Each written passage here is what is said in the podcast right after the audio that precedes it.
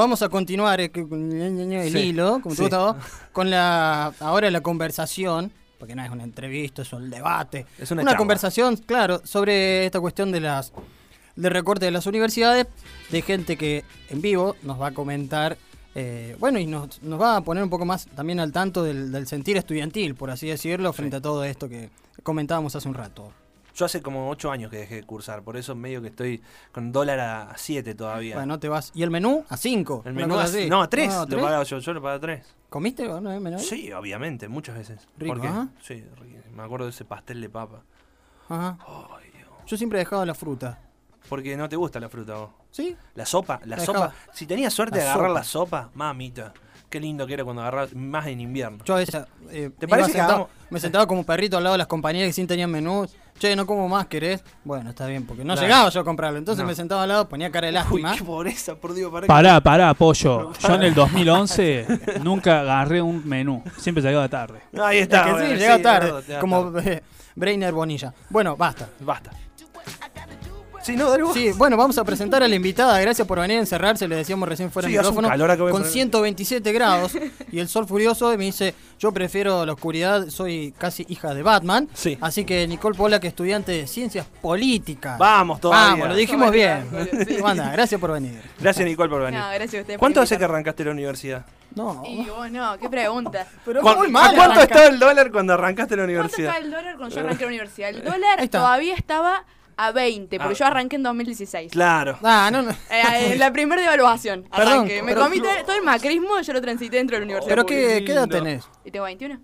Uf, No. yo quedé muy atrás. ya. Estamos muy grandes. Ya, estamos muy grandes. Hay gente que mide los acontecimientos o las edades en mundiales Sí. y ahora como que las podemos medir en mundiales de fútbol. sobre En base todo. y a ahora sí, el dólar. el dólar, Y- cuando nació mi sobrino calculé que estaba en 17. Está grande, che. Sí, ahora están dólar. 45. El dólar está crecido. Mi sobrino tiene dos años nomás. Che, Nicole, eh, te lo preguntaba más que todo porque eso nos sirve un poco para entender que si arrancaste la universidad con un dólar a 20 y un presupuesto que se ha modificado muy por debajo de lo que ha sido ese transitar eh, cambiario, hoy los chicos lo viven medio con, complicaciones, a pesar de que están debatiéndose si está bueno consumir un, un menú que está a 30 pesos, digamos, es accesible, en ningún lado se come con eso. Digo, la problemática es más grande, ¿no se percibe eso? Sí, a ver, a mí me parece que como en primera instancia habría que correr el eje de discusión. Eh, por supuesto que con 25 pesos no se come en ningún lado y es accesible dentro de todo. Pero ahora, ¿qué supone eso en la organización económica de cada uno de nosotros?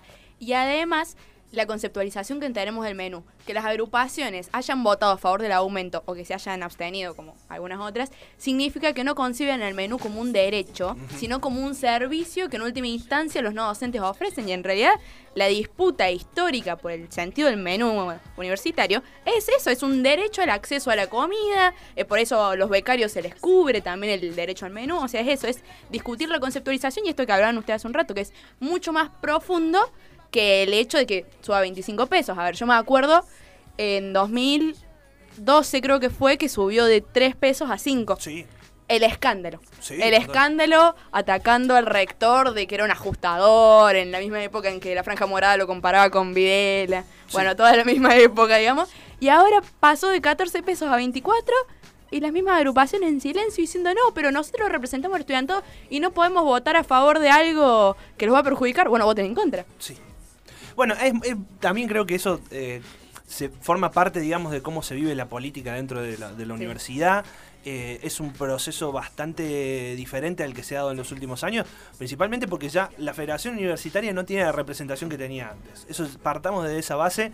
Quienes representan hoy a, la- a los estudiantes, digamos, en ese claustro, son quienes hace menos de un año marchaban en las calles contra la toma de la universidad y que concebían como problemática la falta de presupuesto, pero no como algo que motive. En eso. algunos casos. Hay, Sí. hay gente que, eh, no sé, a, a partir de haber militado contra la toma, comenzó a participar en espacios políticos. Sí. Hay gente que, eh, gente no, espacios políticos que ya asentados, pero históricamente en las universidades, no se mostraban ni con unos ni con otros, en plena época de la toma, toma que devino del, del recorte presupuestario furioso, incluso ahora estamos peor. O sea que es como un mundillo especial, ¿no? El Sí, movimiento ahí. siguiendo la lógica, uno se pregunta por qué este año no hubo toma.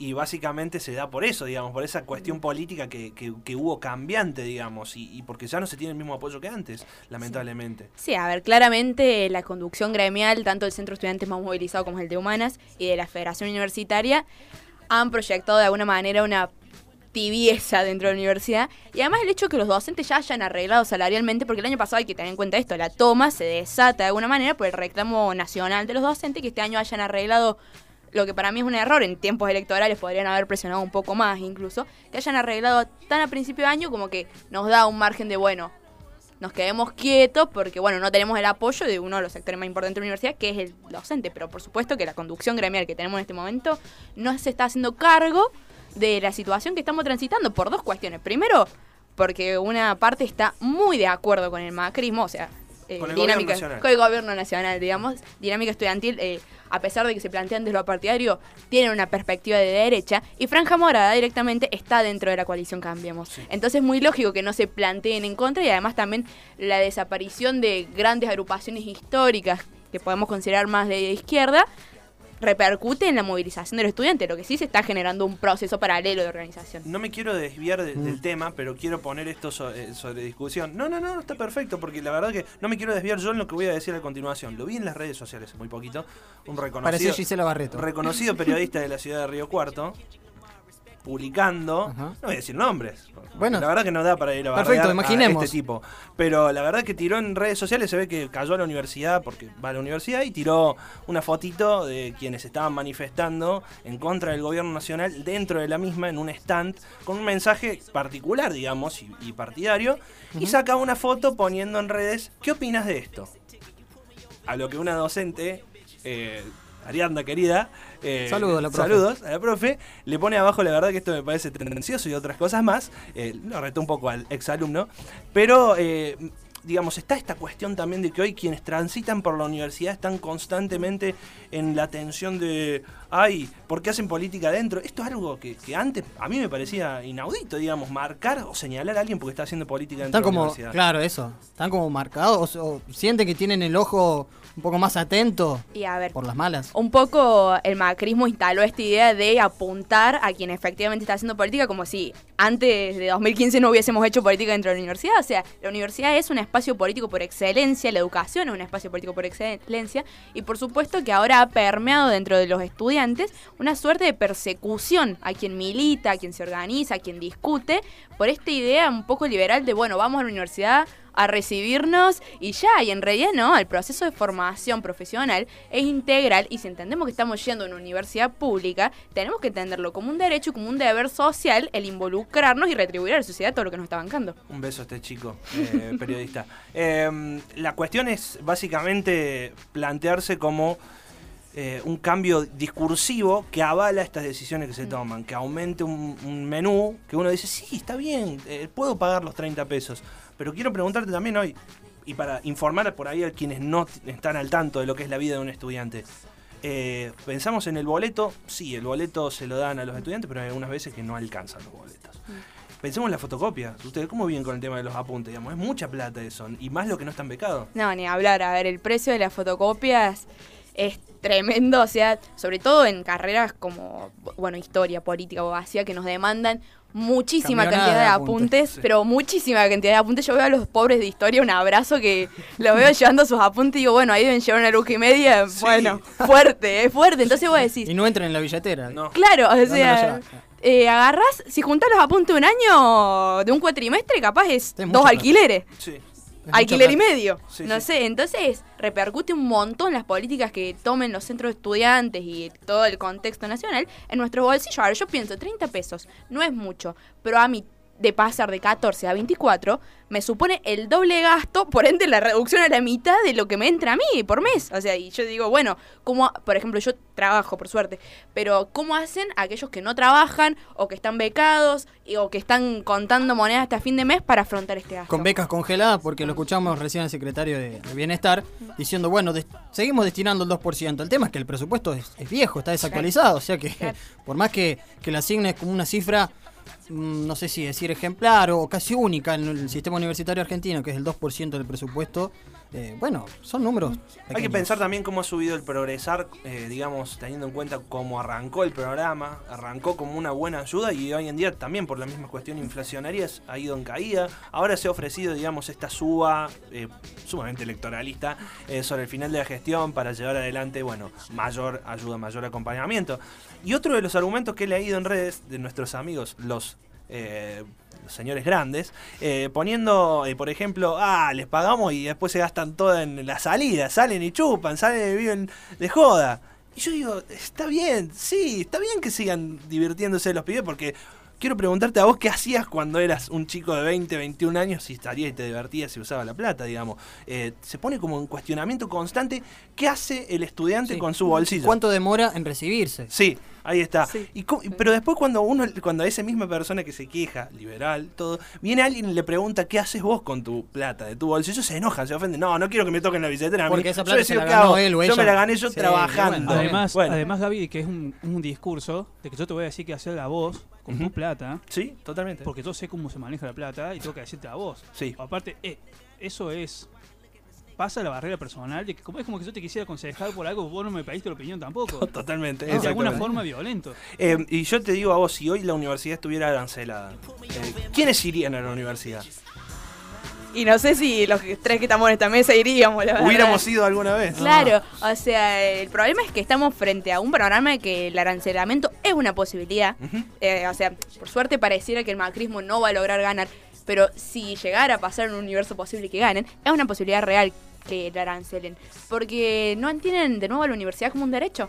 Y en todo caso, decís, ah, bueno, sí es tu derecho, pero para acceder a tu derecho vos tenés que poner tu parte. Es esta idea del chancho, bueno, que el chancho haga sacrificio también. ¿Querés Sí, sí. estar acá? ¿Querés el chorizo? Ah. Bueno, ponemos también. Seamos choris. La Claro. meritocracia, eh, que estén en la universidad los que realmente merecen estar. ¿Esto qué significa? Y los que llevan la, la carrera al día y que se enfocan, como decía una profesora también, ahora ya jubilada, 8 o 10 horas, eh, como decía, sentados o culo silla, leyendo, leyendo, leyendo, leyendo, y ahí nomás, que no sea que me los encuentre en el centro o en el cine porque tienen que estar estudiando, etcétera. Y si hay becas que sean para los que tienen este promedio y se van a recibir al día, si no, chao becas, como mí- decía experto. A mí lo que me llama la atención es que hay muchos señores grandes estos que, que menciono que utilizan estos argumentos cuando quizás nunca pisaron una universidad, digamos, y, y me cuesta. O a no mí. una pública. O una, una pública, exacto. Bueno, justamente, quería preguntarle a Juan, que está cursando hoy en una universidad que no es pública. Y que es un señor grande. eh, quería ver justamente, y que es un señor grande, eh, y quería preguntarte, Juan, eh, con esta cuestión económica que se está dando en los últimos años, si lo contemplan las universidades, si son un poco permisivas a la hora de decir, bueno, está bien, ya sé que está complicada la cosa y no me puedes pagar la cuota. Y mira, eh, yo conozco mucha gente. eh, por así decirte, mi curso éramos 38 Ujú. en el, cuando, en el 2014 cuando arranqué la universidad. El siguiente año fueron menos, fueron la mitad. Y así se ha ido dando, ahora hay un poquito más. Hay mucha gente que no puede ir, que no pudo pagar su cuota y no pudo rendir. Y se ha perdido un año. Y la cuota es, debe estar en el, el 8 mil pesos. La de ciencias de la salud. ¡Ay, Dios! Porque Un alquiler. las carreras de arquitectura valen 9 mil, casi 10 mil. Y sin contar que hay que comprar apuntes, hay que comer y hay que hacer maquetas. Sí, a ver, yo creo que ahí la meritocracia Ahí es, básicamente el que pueda pagarla. Se, se recibe el que pueda pagar, sí. digamos. la. Existen, existen becas que son Pero no son cuarto. Y yo creo que dieron 40 becas. 40. Claro, Claro. 40. Dieron Tom- 40 becas, no sé cuántas personas hay en la universidad. Este, pero bueno, también hay exigencias de notas, de auditoría. Esta- Sí, sí. Es la universidad hecha a la medida de quienes ah, utilizan estos argumentos, digamos. el tema es que ni siquiera alcanza para eso porque en lo público, universidad, eh, salud, digo, si te aumentan todas las prepagas, poner, bueno, renunciás, ¿qué haces? Vas al hospital. En el hospital hay menos profesionales, hay menos presupuesto, hay mucha más gente que atender. Bueno, en la universidad algo parecido. Ni siquiera a veces... ¿Sabés lo que hay mucho? Abogados, hay un montón. Pero no de los abogados de la universidad pública. Sí. Me he dado cuenta. Muchos abogados recibidos de las, De de las privadas, privadas. sí. Se- No sé por qué será. Nuestros Será- vecinos tuvieron su problema porque les aumentaron la cuota un, 50, un 100%. Este, Un 100%. salía de 30 mil pesos por mes y terminó saliendo 60 de un, de un mes para otro. No podía pagarlo. No, estamos ¿Cuántos locos. guisos con eso? ¿Alguien Eso vio es un alguna vez aumento 60 lucas? Porque- Yo no vi nunca No, es 60 lucas. Supongamos la circunstancia de cualquier persona puede ir, tenga que ir a una universidad privada, ya sea porque en la nacional no hay la carrera o que no se puede ir a otro lugar. Ujú. Eh, Sí, termina siendo un gasto muy grande también. Y la peor- que venir de pueblos de otros lados. Totalmente. sí, hay Yo gente me que pongo tiene en que... el lugar de mis compañeros que tienen que pagar la universidad, tienen que pagar el departamento y que a veces no llegan con las materias y tienen que recursar. Ujú. Es, es Clavate terrible. otro año. Otro año más ahí, eh, pagando cuotas. Es, es tremendo. La verdad que a uno no se, le, no se le ocurre tener que pasar por esa situación. Quienes dicen eh, que Juan se está quejando de esta situación, para nada, porque es un orgulloso estudiante de su universidad privada y le gusta su Eh, carrera. no, Le gusta su carrera y tiene su argumento para defenderlo, porque va a saltar alguno diciendo, ah, si no le gusta y no tiene Bueno, la plata, que no la pague, que Hay, hay- otra cosa. hay muchos casos de, de gente que no por horarios o porque no está en la carrera en la pública tiene que ir a la privada Ujú. Y bueno, ¿y ahí qué hacemos? ¿Qué hacemos? No, es que a ver, en última instancia la opción de la privada tiene que ser eso, una opción y no no debiera ser eh, en última instancia la educación pública como bueno, algo que está ahí, que no, no, la privada es una opción a la que vos accedes y podés si no tenés otras condiciones, pero en realidad acá hay que levantar a la pública y decir, bueno, que esta sea tu primera opción, que todos puedan acceder y que no caigamos en esta idea de, bueno, que Yo vaya y que la pague y ya. Ujú, Yo Claro. fui a la universidad pública porque no podía estudiar lo que quería estudiar. Y me salió mi trabajo. Y era, por- y era- era más fácil estudiar acá que tener que irme a otro lado porque tenía un trabajo en blanco. Claro, exacto. Eh, eh, Te, ag- te agobian todas las situaciones. Sí, te- o sea, te- las circunstancias se dieron que yo tengo que estudiar en una universidad privada. Y bueno, no me quejo. Viene alguien y dice, la estudiante, y no, ¿cómo hacen en Estados Unidos? Que tienen que pagar todo. No. Y bueno, pero Estados Unidos es otro país. No, no, otro allá es perverso. Claro. Allá hay universidades estatales, pero a- ingresar a las mejores universidades como de la Liga IBI es, es muy, muy fuerte. Sí, obviamente. Tenés Hay que poner tu cuerpo también. En el documental de Michael Moore, Sí. eh, Vamos a robar el mundo, muestran cómo es el sistema de universidades de Eslovenia, que es muy similar al nuestro, y cómo estadounidenses están a estudiar eslovenia porque es gratis. Totalmente. Bueno, la verdad que es una de las cosas que a nosotros nos gusta llamarnos que somos tercermundistas o países con, con esperanza de ser algo más en algún momento. Y en ese sentido, en la educación, tenemos un beneficio que es primermundista, totalmente, digamos. Tenemos un Estado que hoy decide hacerse cargo de la educación y lo damos por sentado, lo damos como si fuera una, Estamos una boludez. a, a unos meses de cumplir literalmente los 70 años de gratuidad universitaria. Eh, que bueno, parece bastante, como decís, bastante bien eh, ya incorporado, bastante asentado. Pero hay sacudones que siempre, ¿no? Como que traen la vieja generación de, de los prohibitivos otra vez a la mesa. El menú es rico, pero te pregunto, como estudiante, eh, ¿qué se siente ser hoy eh, un beneficiado, un privilegiado de ir a una universidad pública todos los días y, y de sentirse bien con eso? Y a ver, es un bajón tener que ponerlo en términos de privilegios, pero es una realidad. Eh, a ver, yo eh, me crié básicamente en el sistema público, mis dos padres son los dos trabajadores del sistema público. Y siempre fui a la escuela pública y ahora tengo la suerte de estudiar una carrera que me encanta en la universidad pública. Y este derecho que yo tengo tan naturalizado, pensar que hay personas que incluso con mis mismas condiciones objetivas socioeconómicas no pueden acceder es una locura. La verdad, a mí ya no sé con cómo describirlo, me parece una locura que haya gente que no pueda acceder cuando tuvimos momentos en los que efectivamente las clases más golpeadas por este modelo pudieron acceder, o sea, hubo un modelo que propiciaba que, por ejemplo, yo soy primera generación en la educación pública, en la educación universitaria. Como vos, Emi. Claro. Sí. A ver, yo soy la primera de mi familia en ir a la educación pública, a la educación universitaria en realidad. Entonces es como muy fuerte pensar que hay un montón de familias que no van a tener el acceso a este derecho. O sea, porque sí, por supuesto que cualquiera puede ir a la unipública, cualquiera puede inscribirse, pero no cualquiera puede pagar el boleto, pagar el menú, pagar Sí, los la permanencia, no La solamente el permanencia, ingreso, y la el gran pro- permanencia. el- la permanencia y el egreso son los grandes problemas de la universidad. Eh, Exactamente. Hay muchas razones por las cuales un chico deja la, la universidad y una de esas es que no puede seguir estudiando y trabajando al mismo tiempo. Y Sí. la verdad que Sí eso se trabajar. Sí puede trabajar. Se desconoce totalmente. eh, y la verdad que nosotros nos ponemos a pensar, eh, esta discusión que se está teniendo en base a si el menú es muy caro, si lo tenemos que pagar, después aparecen arriba los que dicen que hay que arancelarla. La verdad que hay que tratar de analizar la temática con las diferentes aristas que hemos tratado de plantear sobre la mesa y entender de que las dificultades que sufren unos son los beneficios de otros y los beneficios que uno tiene también son las dificultades de Claro. otros. El viernes de la semana que viene, en la municipalidad a la tarde, en la Plaza Olmos, se va a estar llevando a cabo el Festival en Defensa de la Educación Pública, que estamos organizando desde la Asamblea Social. Así que bueno, ya vamos a estar pasando bien toda la información, pero va a ser durante la tarde con una merienda colectiva y con clases públicas, bandas. Eso se decidió en la, en En la que asamblea hace días. Sí, no hagan O olla sea, abierta porque después viene el gendarmería, esas cosas. No, no, no, vamos a hacer mate así Ah, que como bueno, bueno, no Sí, lío. y no dejen papeles en el piso porque No, no, no, Eso ensucian no lo puedo Quiero ir ahí, eso no lo puedo perro. No me pinten nada, ¿eh? porque después van a ir presos y le vamos a sacar fotos y le vamos a subir a las redes. Ah, bueno, qué heavy eso.